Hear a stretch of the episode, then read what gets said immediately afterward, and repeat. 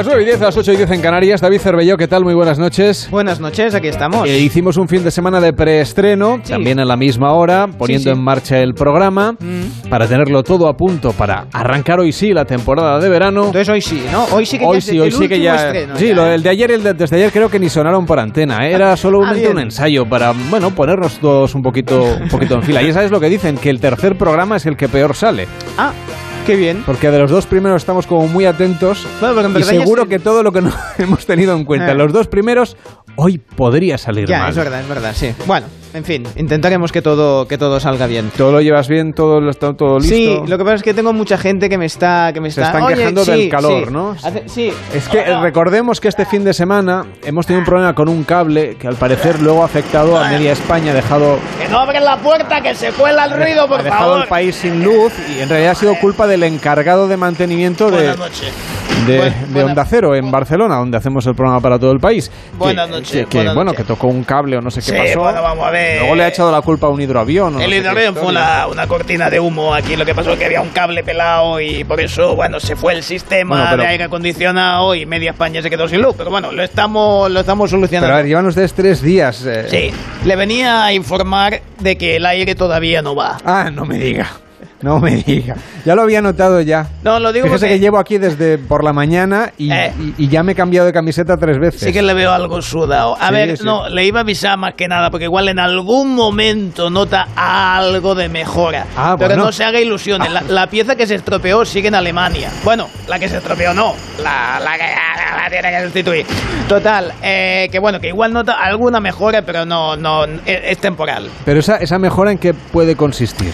A ver, básicamente como el gas se escapó, porque Sí. eso pasa que el gas se escapa como el COVID, ¿sabes? Cuando los Juegos de Barcelona que se fue, se fue. Ah, el, co el Eh, COVID, Kobe, pues. la, la mascota La olímpica. mascota, la mascota. Ahora ya no hacen mascotas, bueno, da igual. Pues tenemos un operario soplando arriba. ¡Tú ves soplando! Que está ahí, como no hay gas, En el digo. conducto. En el conducto. Tú mete gas, mete gas.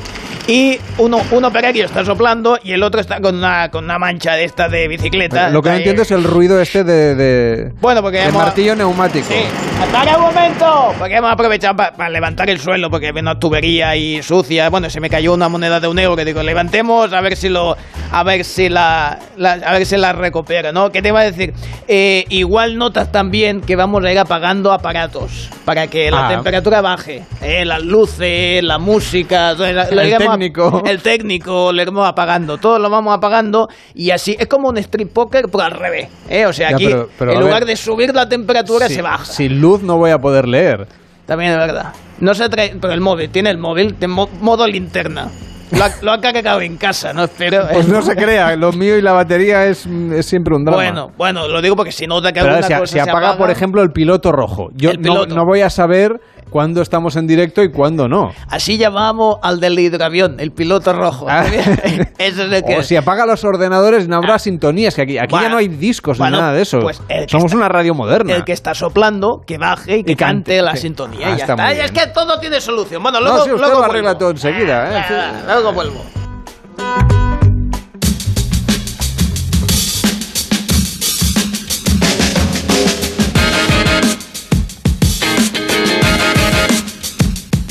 Se va la luz vamos a hablar de temas serios porque la incidencia de contagios por coronavirus a 14 días ha aumentado 22,5 puntos este fin de semana y se sitúa ya en 700,1 casos por cada 100.000 habitantes.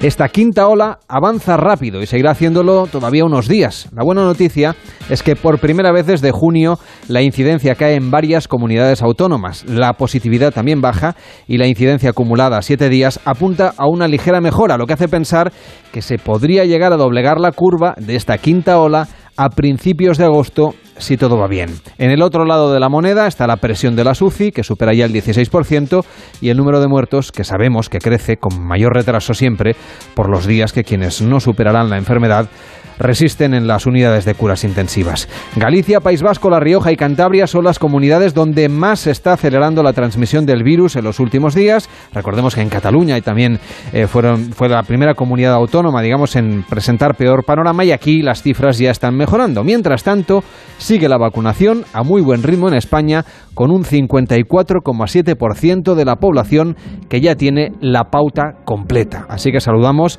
a Gabriel del Pozo, que es secretario de la Confederación Estatal de Sindicatos de Médicos. ¿Qué tal? Muy buenas noches.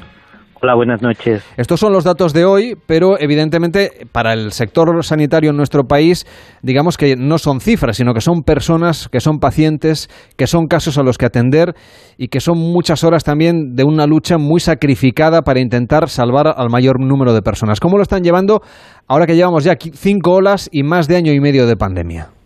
Pues hombre, mal, cada vez se lleva peor, porque la sobrecarga cada vez, eh, la sobrecarga emocional, ¿no? Que, y la sobrecarga física que se va eh, arrastrando por parte de los profesionales, pues cada vez es más alta. Entonces esto eh, cada vez es mucho más difícil de llevar de cara a la profesión, encima viendo eh, que está siendo muy poca cuidada por la administración, tanto por la administración central como por la administración eh, periférica de las comunidades autónomas, con lo cual sientes que estás haciendo un trabajo eh, casi en contra de, de, todo el mundo, ¿no? Eh, que, que lo, te lleva a tu profesión, pero pero el agotamiento físico y sobre todo psíquico que tienen los profesionales, los médicos de, de nuestro país es enorme. Las administraciones qué deberían hacer para paliar de alguna manera esta situación que está sufriendo todos los profesionales sanitarios. Hombre, yo creo que en principio lo primero que tendrían que haber hecho era contar con los profesionales sanitarios a la hora de tomar decisiones que no se ha hecho ni desde el principio de la pandemia y no nos ha enseñado nada ni la segunda, ni la tercera, ni la cuarta y estamos en la quinta ola. Entonces, desde ese punto, el, el, el cuidar a los profesionales, el aumentar el número de profesionales dedicados a, atender a nuestros eh, pacientes, a nuestros usuarios del sistema, que no se ha hecho, que es que hemos tenido una salida de una promoción MIR en mayo de este año y la mayor parte de, la, de los profesionales, sobre todo en el ámbito de la atención primaria, no han querido seguir trabajando ahí porque los contratos, las condiciones laborales que se les ofertaban y las situaciones eh, que debían ejercitar su trabajo pues no eran idóneas, con lo cual es que no han cuidado al que tiene que cuidar a la población. Entiendo que se han doblado también muchos turnos, que se han alargado jornadas, que se han hecho muchas horas extra, todo ese desgaste, que, que, hay muchos días de vacaciones seguramente todo ese desgaste, eh, no solamente cómo lo sobrellevan los profesionales de la sanidad, sino eh, qué impacto tiene también en la calidad del sistema asistencial a ver eh, si en nuestro sistema ya estaba en débito, o sea, eh, al final todo esto lo único que ha venido a poner sobre la mesa es que no teníamos ese gran sistema sanitario que teníamos, o sea, ese, el sistema sanitario nuestro siempre ha sido realmente bueno, pero desde la última crisis pues no se ha invertido en el sistema, no se han metido recursos al sistema y nuestro sistema se ha ido manteniendo gracias al sobreesfuerzo de los profesionales. ¿Qué ocurrió? Que llegó la pandemia, la pandemia exigió mucho más actividad, mucha más, entonces lo que fue lo que hizo fue ver el, el descosido del sistema. El sistema estaba eh, con los silvanes ya tirantes pues lo único que hizo fue descoserse. Y esto ha repercutido en los profesionales. Los profesionales el primer envite eh, pues hacen un sobreesfuerzo y lo van llevando lo van llevando. Pero también se agotan y se agotan y hacen muchas más jornadas de las que deberían hacer, hay menos profesionales, está habiendo más bajas a nivel de los profesionales, con lo cual se sobrecarga mucho más el que queda en el trabajo, es decir, eh, la, la, la, sobrecarga psicofísica que hablamos todo el tiempo es enorme. Decíamos al principio del programa que hay un tema de fondo que en algún momento deberá emerger, seguramente será cuando la pandemia está mucho más controlada, que es la incidencia de los recortes en la sanidad consecuencia de la política de las comunidades autónomas, que son, recordemos, en última instancia, quienes tienen la decisión de atribuir estos recursos o a una cosa o a otra. Entonces, este debate, ¿cómo debería plantearse cuando sea viable hacerlo? Pues es que yo creo que eh, eh, evidentemente, como bien estás planteando, el debate de fondo, como se plantea el debate de fondo, es realmente eh, el sistema sanitario, ¿no? Esta falta de recursos del sistema sanitario y cómo se deben aplicar. Entendemos que evidentemente es la administración central y las administraciones periféricas, las comunidades autónomas, las que tienen que llevar el peso del debate, pero dentro de este debate tienen que estar los profesionales. No se puede y, y no solo los profesionales, probablemente también tienen que estar las asociaciones de pacientes. Habrá que ver entre todos qué sistema sanitario queremos, qué sistema sanitario podemos tener y cómo le dotamos al sistema sanitario de recursos. Y yo creo que de alguna forma es verdad que la responsabilidad es de los eh, nuestros políticos, la administración, eh, las administraciones de cada uno de los eh, de las comunidades autónomas porque desgraciadamente aparentemente tenemos un solo sistema de salud y en la práctica tenemos 18 subsistemas los 17 de las comunidades autónomas más eh, Ingesa que gobierna Ceuta y Melilla y eh, de alguna forma pues habrá que ver cómo le metemos el diente a todo esto, pero teniendo en cuenta a los usuarios que también tienen que saber el sistema que tienen y además conocer qué es lo que se puede hacer, a qué, recursos, qué recursos le podemos dedicar, porque igual no somos tan ricos ni tenemos eh, tanto fuerza económica como para poder mantener cosas que no podemos mantener. Habrá que ver, habrá que hacer un estudio. Yo creo que nuestro sistema hay que cuidarlo. Tenemos un buen sistema, pero hay que mejorarlo. Y para eso necesitamos los recursos y para los recursos, para ver cómo se administran, hay que sentarse en la mesa y hay que sentarse todas las patas del banco. Y los profesionales algo tenemos que decir ahí también y creo que algo sabemos. Tenemos algunos centros de asistencia primaria ya en España que además de acumular las listas de espera que había antes de la pandemia, las que se han producido por el parón de la actividad y que se había empezado a recuperar ¿no? la programación eh, en los últimos meses. Bueno, parece que ahora de nuevo se han vuelto a paralizar las eh, operaciones no urgentes, las intervenciones eh, que no estuvieran previamente programadas, etcétera. ¿En qué, ¿En qué situación se encuentra la primaria, que es la asistencia, digamos, fundamental para entender el sistema de salud pública? Pues la primaria se encuentra fatal fatal. En general en España podemos decir que la situación de la primaria es mala, pero es algo que se venían denunciando ya en los años previos a tener el COVID. Era algo que en verano empeoraba muchísimo porque llegan las vacaciones de los profesionales que también tienen derecho a sus vacaciones y, y aunque se hacen escalonadas, pues eh, no se suplían, no se cubrían porque no, eh, no había profesionales que quisieran hacer esta labor porque no se les daba un trato, lo, que decía antes, es que no estaba reconocido, no les daban un trato bueno para esto. La primaria ahora mismo está fatal, está fatal hasta el punto de que hay comunidades autónomas donde hay centros de salud que en un determinado horario están cerrados porque no tienen suficientes profesionales para poder atender el centro. No hay médicos en esos centros, hay mm, equipos eh, por ejemplo, en Madrid, donde hay algún equipo donde queda un profesional exclusivamente por la tarde. Realmente con un médico de tarde es difícil atender a toda la población en unas demandas normales. Las podrás atender la urgencia y, y, que no se te junten tres urgencias vitales a la vez, porque tendrás que, ponerte a, derivar como puedas y, y, acoger y rezar en todas las religiones del mundo para si hay algo más allá que te eche una mano, ¿no? Pero la situación de la primaria es muy mala, muy mala. Eh, vuelvo a repetir lo que he dicho antes. Han salido una una playa de nueva, ha salido una promoción nueva de médicos de familia en mayo de este año en todas las comunidades y algunas comunidades que los han cuidado sí que han tenido una, han conseguido que haya profesionales que se queden, como ha sido en Castilla-La Mancha, que han ofertado unas contrataciones a dos años, pero comunidades donde les han ofertado unos contratos eh, de, meses o, o, de días y además sin un puesto fijo determinado, sino con rotaciones y sin asignación fija, pues eh, los profesionales han preferido acudir a los servicios de urgencias e incluso pues eh, plantearse y empezar ya a, a, irse a otros países, buscarse la vida fuera de España. Marino Barona, ¿qué tal? Muy buenas noches. Eh, hola, buenas noches. Es adjunto a la Secretaría General de Acción Sindical y portavoz del Sindicato de Enfermería SATSE. En el caso de, del personal de enfermería, que además es quien está ahora en primera línea con el proceso de vacunación. Claro, hace falta muchísimos profesionales para poner inocular todas las vacunas que se están poniendo y liderar, como hacemos en Europa, el sistema de vacunación. Pero intuyo que son profesionales que en muchos casos habrán salido de otros servicios, ¿no? Que se habrán paralizado algunos servicios que forman parte de la sanidad pública. Efectivamente, lo primero eh, quería empezar dándole las gracias a, mis compañeras y compañeros, enfermeras y enfermeros de nuestro país por ese más de 54 millones de dosis administradas de vacunas. Eh, no debemos de olvidar que, que estas vacunas o estos profesionales que nos están administrando las vacunas también estuvieron en esa primera ola eh, atendiéndonos muchas veces en los hospitales porque se hizo una derivación de atención primaria a hospitalaria para atender a los pacientes también estuvieron gestionando las cuarentenas, gestionando esas, esos pacientes que estaban en domicilio y ahora están con un ritmo de vacunación buenísimo. Y, efectivamente, como decía el compañero, eh, se encuentran en una situación claramente tensionada, con unas plantillas que ya partíamos de unas plantillas deficitarias.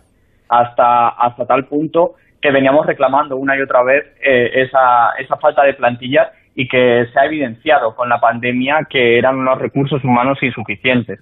Si además los sometes a las condiciones que han vivido, pues claramente se pone de manifiesto que nos faltan muchísimos profesionales en, en nuestro sistema de salud. Hemos hablado de la vacunación, pero hay otro aspecto vinculado a la pandemia que también tiene que ver con el personal de enfermería, que son las pruebas PCR, por ejemplo, ¿no? que, se siguen haciendo, que siguen siendo necesarias y que ayudan también a discriminar muchos casos, etcétera.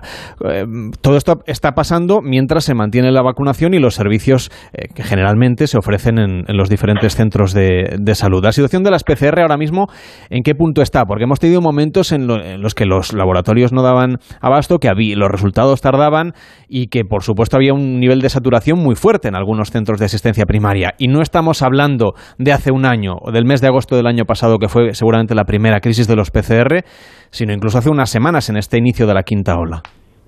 Exactamente, pues la PCR es otra de las funciones que, han realizado las enfermeras y enfermeros de, de nuestro Sistema Nacional de Salud. Y, y, la pandemia lo que ha hecho es evidenciar la importancia de la enfermería en nuestro Sistema Nacional de Salud, como hemos dicho, pues haciendo estas PCR o haciendo también, eh, administrando las vacunas.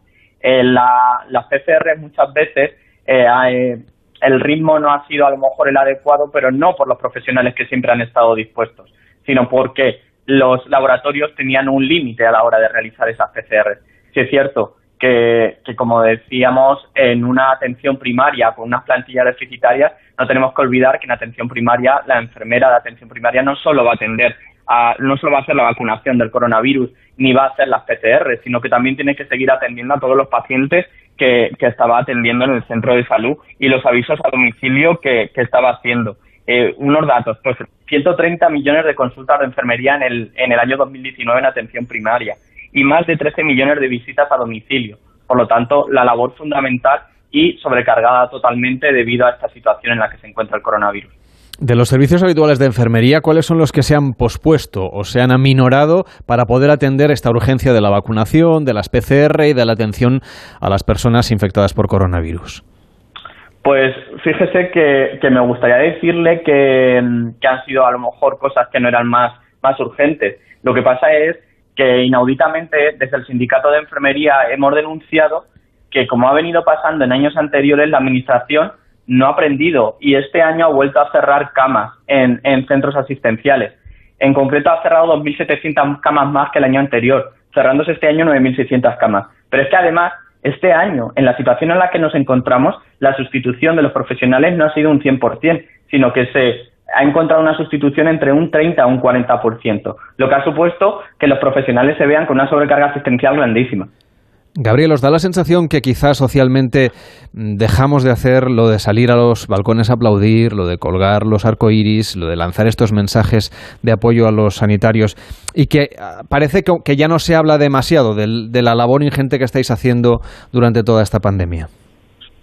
A ver, eh, yo creo que se agradece mucho ¿no? el reconocimiento de la población, pero, pero realmente nosotros lo que echamos en falta es el reconocimiento de la administración, de la gente que nos tiene contratados, que es la que nos debería haber cuidado. Realmente no somos héroes, somos profesionales, nos gusta nuestra profesión, igual que le gusta a nuestros compañeros de enfermería. Saludo a Marino, que, eh, que hace tiempo que nos conocemos, eh, y, y realmente el tema que nos eh, que, que, que está viendo ahora es ya no es que no nos reconozca la población, la población yo creo que al final acaba eh, teniendo el enfrentamiento con el profesional que tiene más próximo. El, profesional que tiene más próximo en los centros de salud es el administrativo, el enfermero, el médico y realmente eh, estos eh, profesionales en el centro de salud no tienen que, solamente están haciendo lo que la, las pautas que se le están marcando desde su administración.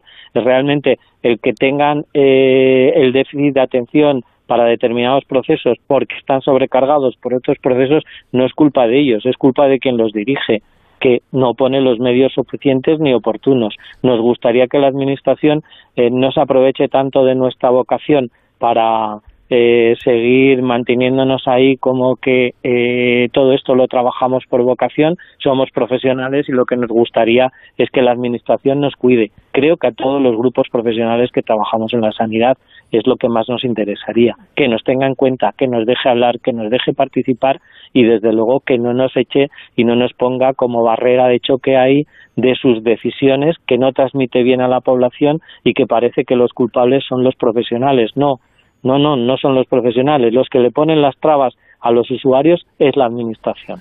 Gabriel del Pozo, secretario de la Confederación Estatal de Sindicatos Médicos. Gracias por estar en Pares y Nones. Que vaya bien. Buenas noches. Muchas gracias a ustedes. Un saludo. y Marino Barona, adjunto a la Secretaría General de Acción Sindical y portavoz del Sindicato de Enfermería SATSE. Lo mismo, gracias por atendernos y hasta la próxima. Buenas noches.